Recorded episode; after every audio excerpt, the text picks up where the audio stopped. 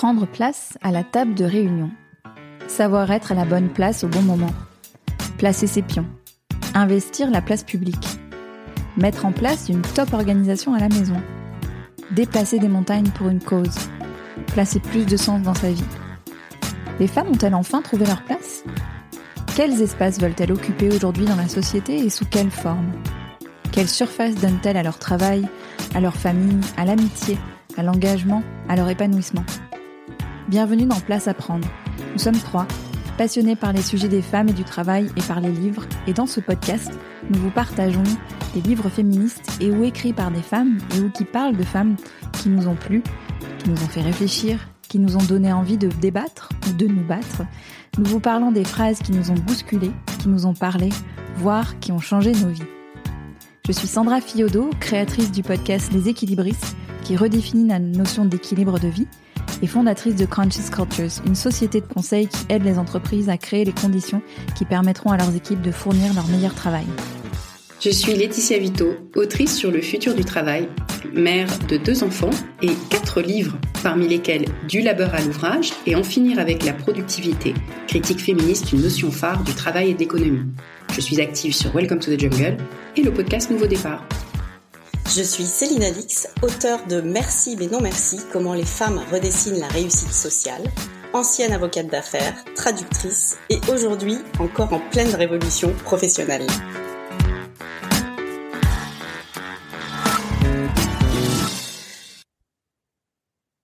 Bonjour Sandra, bonjour Céline. Bonjour, toutes les deux, bonjour à tout le monde.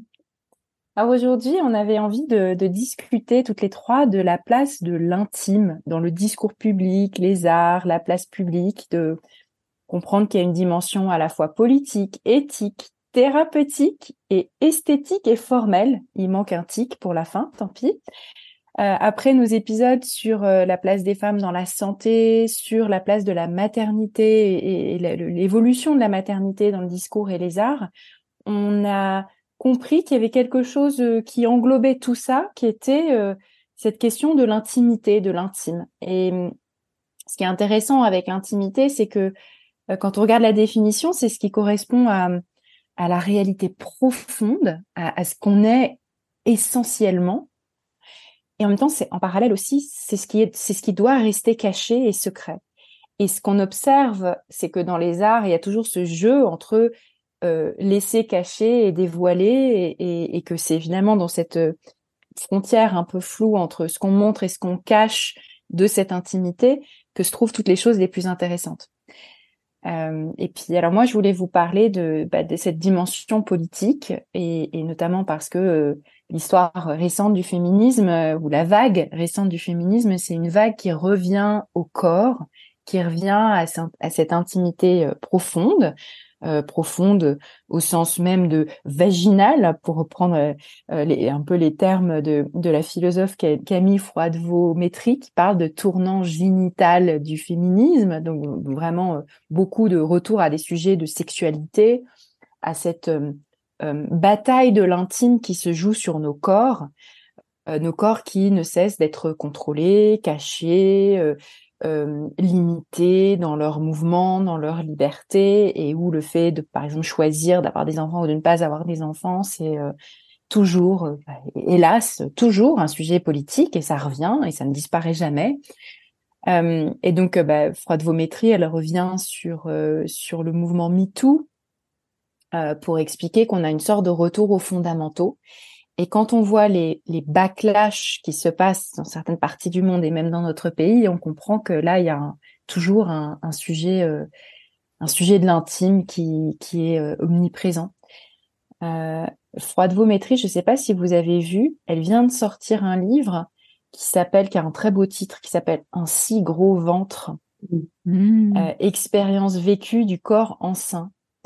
Et cette philosophe, elle revient sur des choses qu'on qu'on pense banales, quotidiennes, justement des expériences vécues, en, en le regardant avec un, le regard, euh, j'ai envie de dire presque comme si on était on est d'une autre planète et qu'on qu'on trouve, trouve tout curieux et bizarre. Ça permet de tout euh, finalement de tout regarder ce qu'on pense euh, être complètement banal et comprendre qu'en fait évidemment c'est éminemment politique parce que l'expérience du corps enceint, c'est une expérience de, bah, vous l'avez faite, hein, de tout le monde a un droit de regard sur vous, euh, même droit de vous toucher le ventre.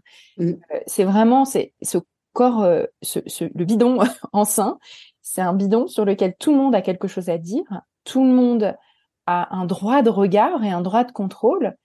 Pourtant, l'expression de, personnelle ou intime du vécu que c'est euh, est considérée comme un peu tabou. Hein, parler euh, de euh, les petits tracas, enfin hein, tous ces mots euh, qu'on utilise, euh, voilà les petits problèmes, machin. Oh bah ça va, tu vas pas, te, tu vas pas, tu vas pas t'éterniser. C'est pas une maladie. C'est pas une maladie, voilà. Et donc t'as cette espèce de paradoxe, c'est que tout le monde en parle. T'es sur la place, enfin voilà, tout le monde a droit de regard, mais toi, ton expérience vécue, Mm. elle a pas tellement sa place.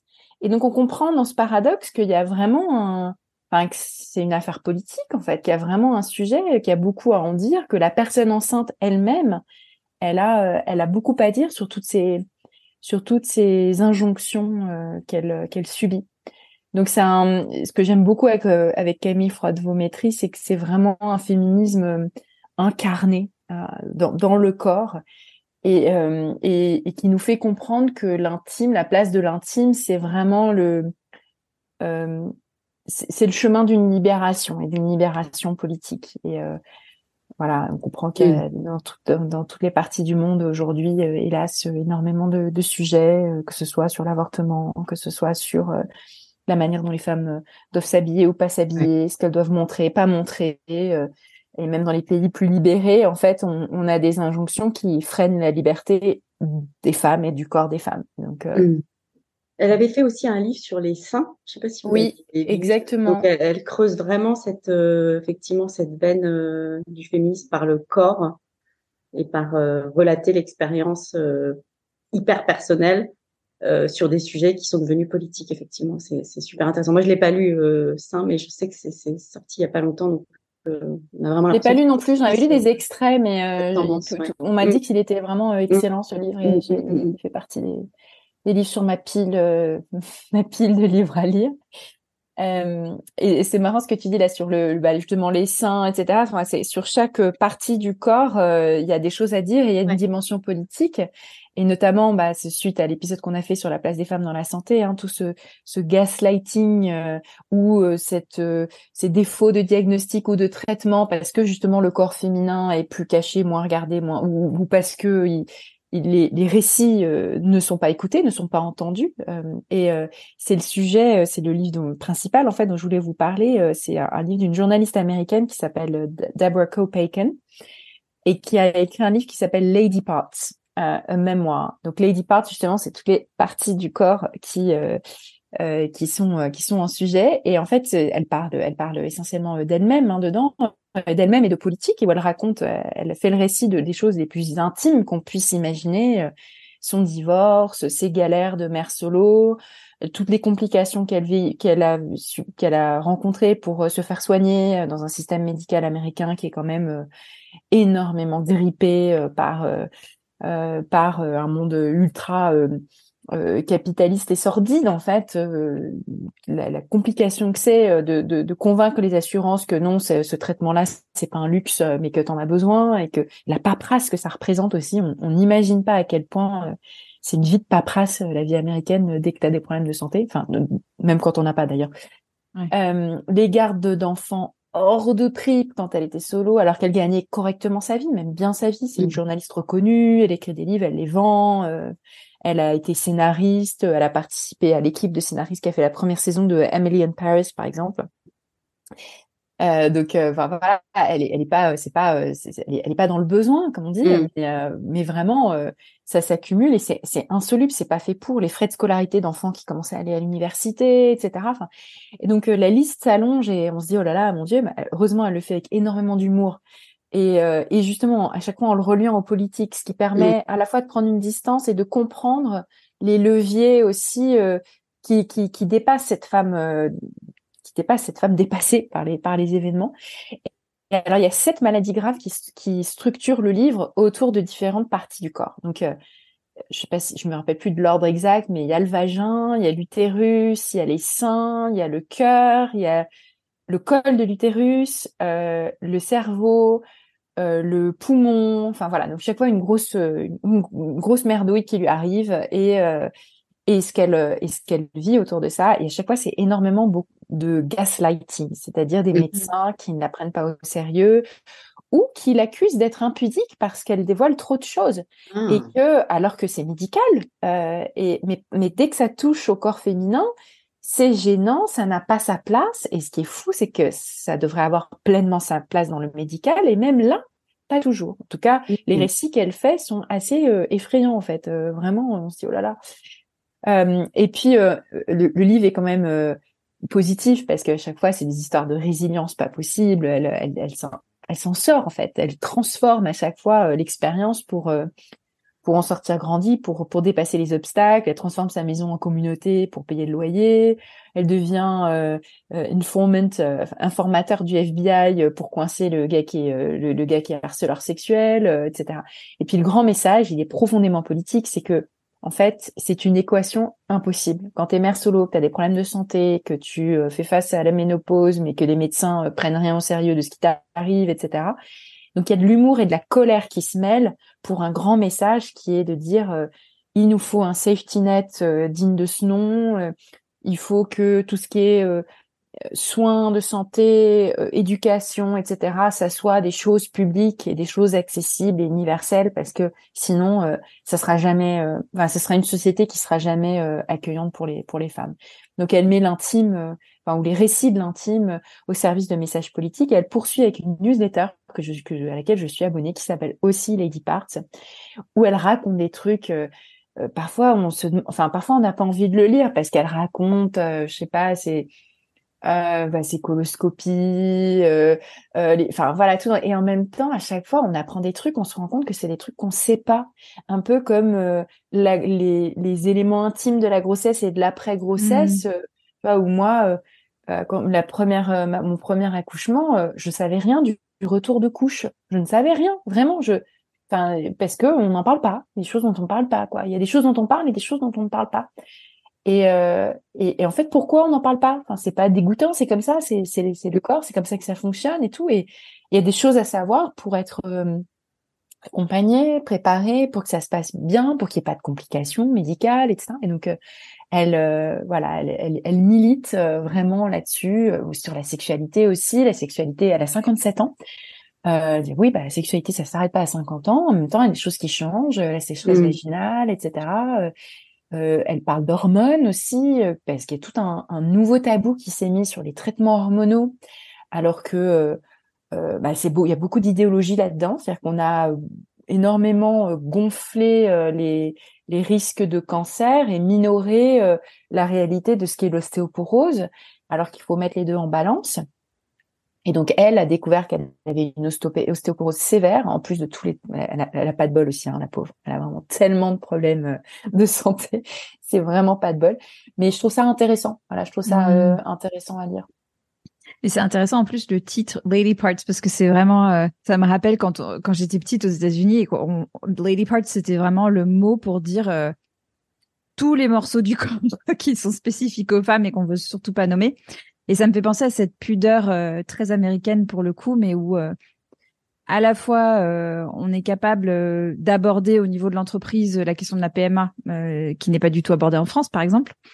Et en même temps, quand on, et d'ailleurs on le voit dans les séries américaines, hein, mais à un rendez-vous chez le gynéco, on a une blouse, il y a des draps, enfin il y a une espèce de de, de cacher ce corps, tout ce qui relève de l'intimité, ce que tu disais Laetitia sur ça a dans un contexte médical, quand même il faut, il y a une pudeur un, peu euh, décalé, enfin en quelque sorte, un petit peu pas pas ajusté quoi, euh, pas sur les bonnes choses avec notre prisme. Euh, mais mais ouais, ça ça a l'air hyper intéressant ce que tu ce bouquin là.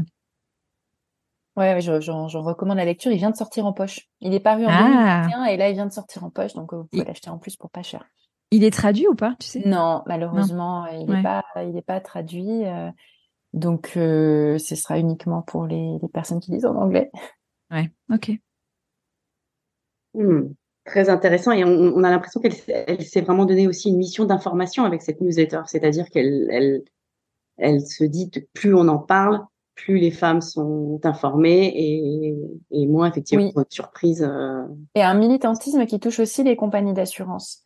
C'est-à-dire que les sujets médicaux dont on ne parle pas euh, sont euh, catalogués comme étant niche ou luxe pour par les compagnies d'assurance qui cherchent à, rembourser le moins de trucs possible. Hein, c'est ça leur objectif. Hein, ils veulent maximiser leur, leur profit. Donc, or, plus on en parle, plus il y a des mouvements qui se créent autour de certains stress traitements, plus la pression en fait sociale euh, augmente et euh, les choses peuvent basculer, les traitements, certains traitements peuvent basculer d'une catégorie à une autre. C'est un peu, c'est fou, c'est un petit peu comme si nous on avait une sécurité sociale, et c'est déjà pas du tout le même sujet puisqu'on voit bien que c'est que c'est c'est géré, autrement, c'est géré avec l'idée de l'intérêt général. Mais si on avait l'équivalent d'une sécurité sociale qui remboursait pas euh, qui remboursait moins bien les trucs qui concernent les femmes et beaucoup mieux les trucs qui concernent les hommes, mmh. euh, bah on voit bien qu'il y aurait là un sujet de dire mais non ça c'est pas un luxe, ça c'est pas un mmh. luxe non plus. Comme on a eu euh, comme on a eu les sujets de TVA sur euh, les produits d'hygiène liés aux, liés aux mmh. règles, de dire bah non désolé mais 20% de TVA comme si c'était un produit de luxe, ça va pas, c'est pas un produit de luxe, c'est comme le papier toilette. Ouais. Et comme voilà donc il y a vraiment des sujets qui touchent bah, dans le cas américain, aux compagnies d'assurance, euh, voire euh, l'État pour d'autres pour d'autres euh, d'autres sujets. Dans le cas français, des sujets de fiscalité, des sujets de sécurité sociale, etc. Et donc en fait, ça, ça a une influence. Plus on parle de certains sujets, plus ça fait basculer certaines choses dans, dans une autre catégorie et ça mm. nous permet d'avoir d'être mieux traité, que ça soit moins cher, etc. Donc c'est pas inutile. Oui, et puis que qu'on lève le tabou aussi. Que ces sujets cessent d'être tabous, cachés, secrets, euh, un peu, euh, oui, euh, un peu honteux en fait.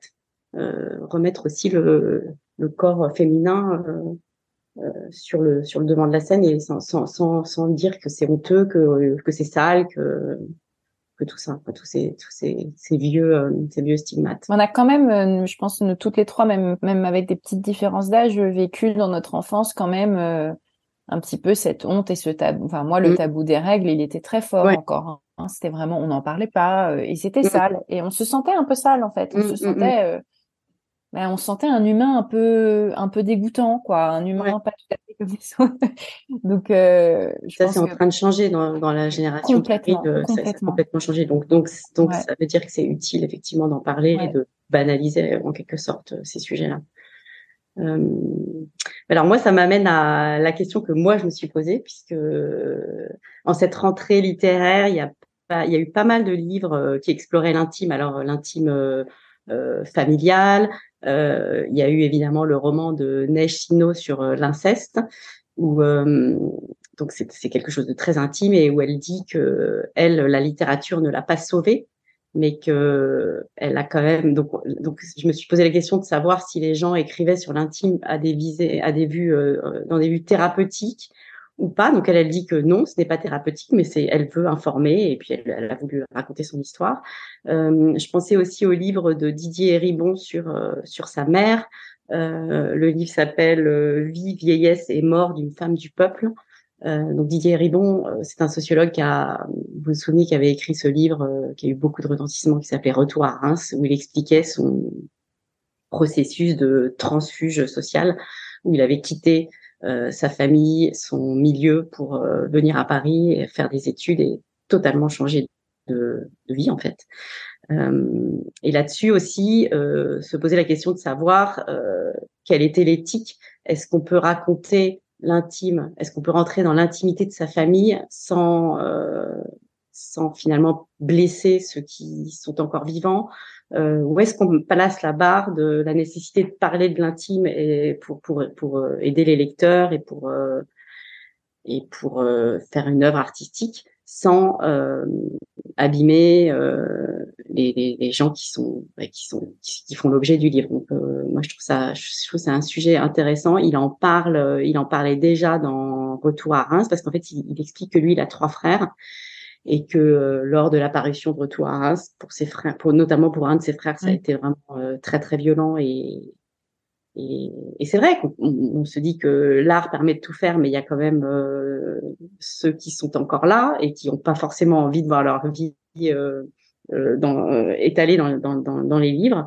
Donc, c'est une question assez intéressante. Et il y a un autre livre aussi qui traite de ce sujet, qui est un roman de Kauter Adimi qui s'appelle Au vent mauvais, Kaouter Adimi, elle est d'origine algérienne et quand elle était étudiante, il y a un roman qui est sorti en Algérie, enfin, qu'elle a étudié en cours et euh, elle lit le roman et elle s'aperçoit que les prénoms des héros, ce sont ceux de ses grands-parents, que le petit hameau dans lequel se passe le roman, c'est celui de ses grands-parents. Et en fait, elle va s'apercevoir que cet auteur a raconté la vie de ses grands-parents euh, dans un roman sans leur demander leur avis. Alors, c'est des gens qui, qui lisent pas beaucoup, euh, voire je me demande si son grand-père était pas analphabète. Donc, en fait, elle s'interroge aussi sur le pouvoir et la responsabilité de l'écrivain euh, par rapport à son sujet, comment euh, on peut euh, étaler la vie des petites gens, elle dit, sur sur des pages et des pages,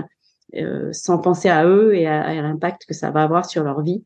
Et donc c'est c'est c'est voilà, c'est des sujets que je trouve que je trouve vraiment intéressants et qui sont pas donc j'ai pas vraiment la réponse, mais effectivement la question de savoir jusqu'où on va dans l'intimité et, et jusqu'où on va dans l'étalage de l'intimité des, des autres, même si ce sont, nos proches en fait. C'est un. Ouais. Ce qu'on a le droit Quelles de seraient les règles? Ouais, c'est ça. Quelles seraient les règles éthiques en fait? Qu'est-ce qu'on aurait le droit de Alors, je pense que... chaque auteur euh, fait un peu sa propre cuisine. Hein. Il y a eu aussi les affaires euh, Emmanuel Carrère quand il mm quand il a écrit sur son ex-femme, je crois, euh, et inversement, il y a une espèce de bataille euh, un peu qui se déroule au niveau judiciaire, je crois, parce que l'un et l'autre se, euh, se poursuivent en justice parce qu'ils sont cités ou ils sont, ils sont, voire plus que cités, ils sont racontés dans le, dans le roman de l'autre. Euh, je pense qu'il y a des gens qui demandent l'autorisation, mais finalement, une fois que c'est imprimé, ben, l'autorisation euh, les gens reviennent dessus parce qu'ils s'aperçoivent que c'est assez violent et que c'est pas du tout ce qu'ils pensaient euh, voir écrit. Non, c'est c'est euh, c'est pas évident comme euh, comme question. Ce que ça, ça m'évoque, c'est la notion de prise de risque et la notion de courage aussi, parce que y a, ça demande quand même un sacré courage quand ça ne concerne que toi, parce que tu, tu vois, je pense à ce que ce que tu évoquais de Neige Sino, de de dire j'expose finalement euh, quelque chose qui a été, euh, en l'occurrence certainement une source de grande souffrance, mais aussi euh, quelque chose que les gens vont ensuite s'approprier, commenter, euh, qui finalement au bout d'un moment ne t'appartient plus. Et la notion de prise de risque de de ça, de l'exposition. Et, et, comme toi, j'ai pas de réponse par rapport à, à, cette question de, de et par rapport aux autres, mais mais il y a cette notion de prudence aussi. Enfin, je, pense aussi de, de de, de mise à distance. Euh, mm. Et euh, je peux peut-être enchaîner un peu sur ce que je voulais évoquer là, sur, euh, sur la forme. Parce qu'on est dans une période, je trouve, qui, qui a soif d'intime, qui a soif de, de connaître l'intimité des autres. Alors, pour parfois des raisons pas forcément très glorieuses ou, de curiosité parfois mal placée ou, ou malsaine, mais je crois qu'il y a aussi un peu, j'ai l'impression, une volonté de se se demander euh, finalement c'est quoi la vie des autres quoi tu vois c'est quoi la mm. normalité? Est-ce que est-ce que ce que je vis euh, euh, est cohérent avec ce que vivent les autres ou pas? Euh, et je trouve que dans la dans les formes que ça peut prendre aujourd'hui, il y a plein de supports et on le voit. Euh, le nôtre en est un. les filles, le, le, podcast est un, un, support incroyable à à l'utilisation de l'intime pour raconter, enfin pour toucher les, les, autres et pour raconter des choses plus grandes que soi. Euh, avec dans la barrière aussi, déjà dans sa forme je la vois euh, et pas l'image ouais, ouais. ouais, exactement et, euh, et, et c'est une question que j'ai eu souvent l'occasion de me poser parce que j'ai une, une newsletter qui dans laquelle je me sers souvent d'éléments de ma vie mais certainement pas pour raconter ma vie mais plus dans ce que ça peut toucher de, de euh, peut-être d'universel ou en tout cas de, de, aux autres. Et donc je me pose régulièrement cette question de est-ce que ça sert aux autres? Est-ce que euh, ce que je raconte là est intéressant ou est-ce que je me fais juste plaisir moi-même? Parce qu'il y a un peu de ça. Je, je trouve que la dérive c'est aussi ça parfois. C'est une espèce de une espèce un peu de ouais de mise en scène et mm. puis un peu quelque chose un peu narcissique aussi. Alors sans condamner, ça peut avoir du bon, mais en tout cas pas un exercice qui m'intéresse. Euh, et alors, est-ce que ça sert aux autres et est-ce que j'ai suffisamment de recul? Et sur cette question de la forme, je crois qu'il y, y, a vraiment cette question-là qui est intéressante, celle de la mise à distance. Ça peut être soit parce que les faits se sont déroulés depuis un petit moment et qu'on a eu le temps de réfléchir à en quoi ce que je raconte là va servir. Et c'était ce que vous avez évoqué toutes les deux. Hein, c'est que là, le Lady Parts, c'est intéressant parce que ça permet aux autres de se dire ah tiens c'est ça qui existe, mm. ah tiens dans 20 ans quand je vivrai ça, ça sera, ça ressemblera peut-être à ça.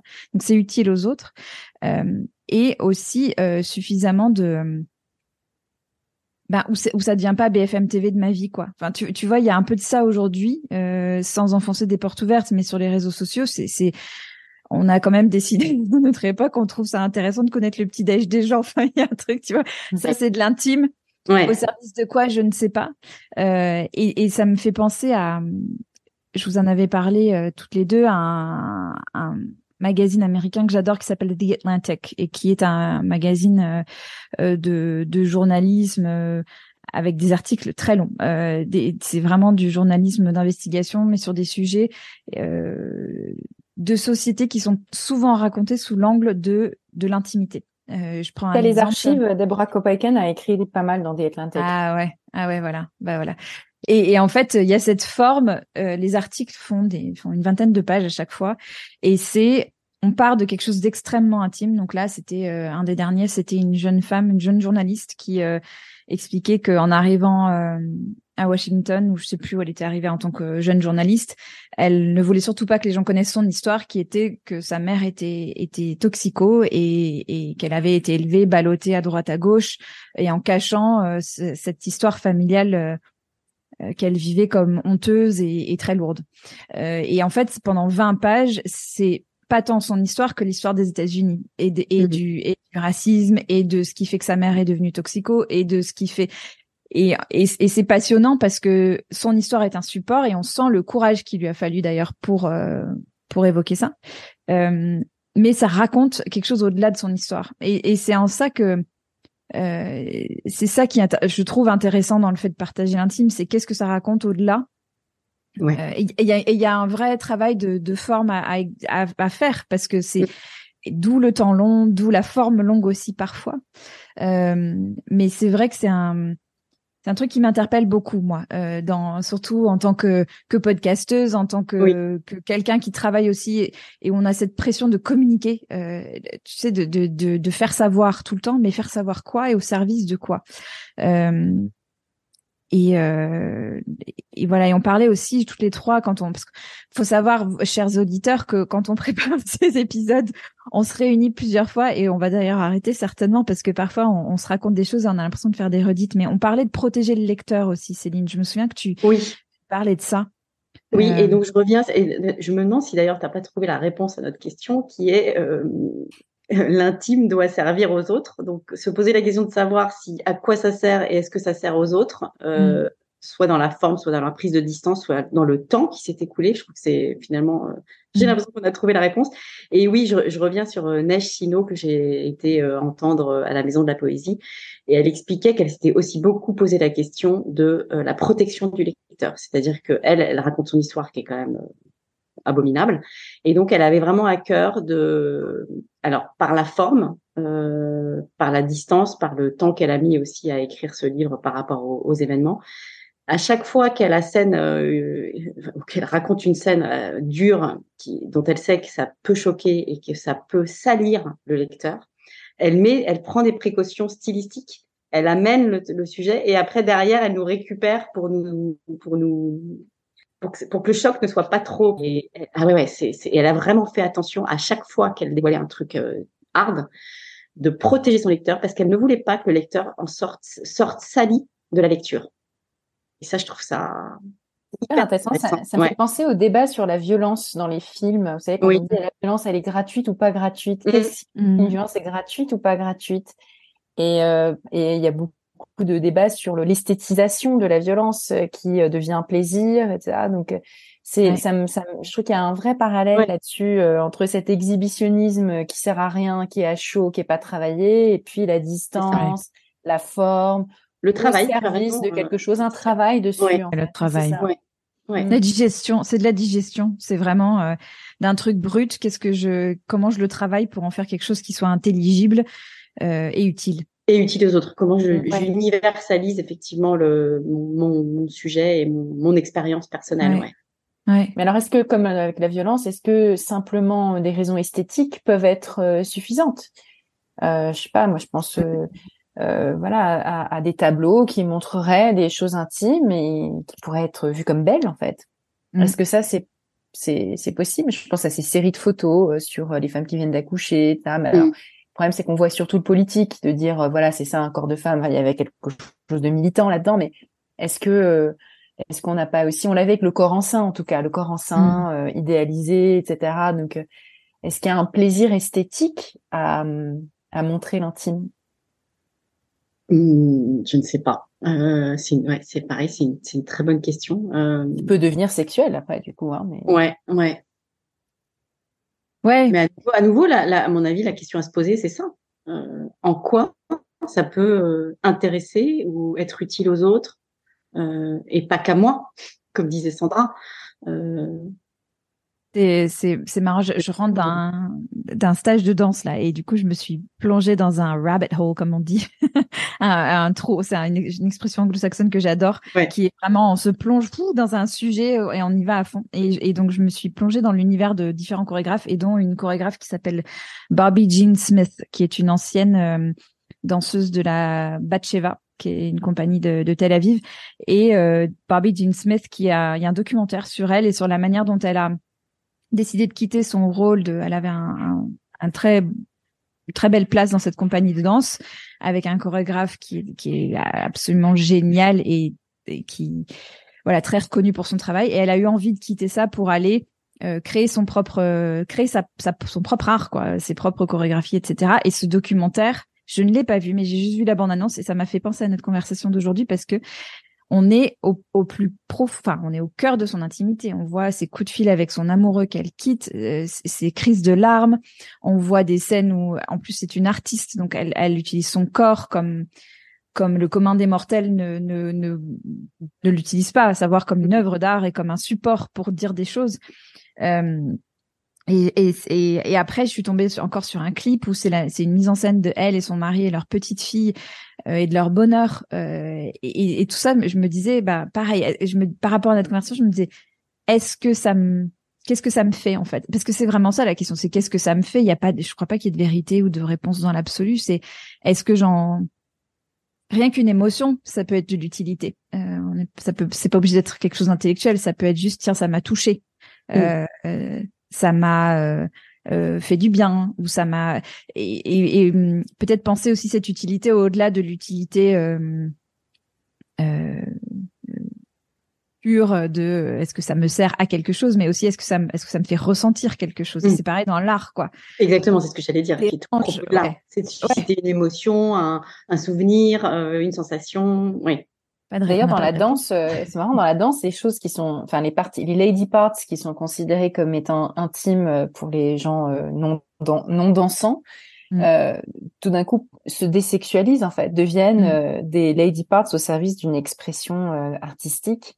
Et mm. donc, en fait, tu sublimes, enfin, l'intime devient, devient outil d'expression oui. outil d'expression artistique en fait.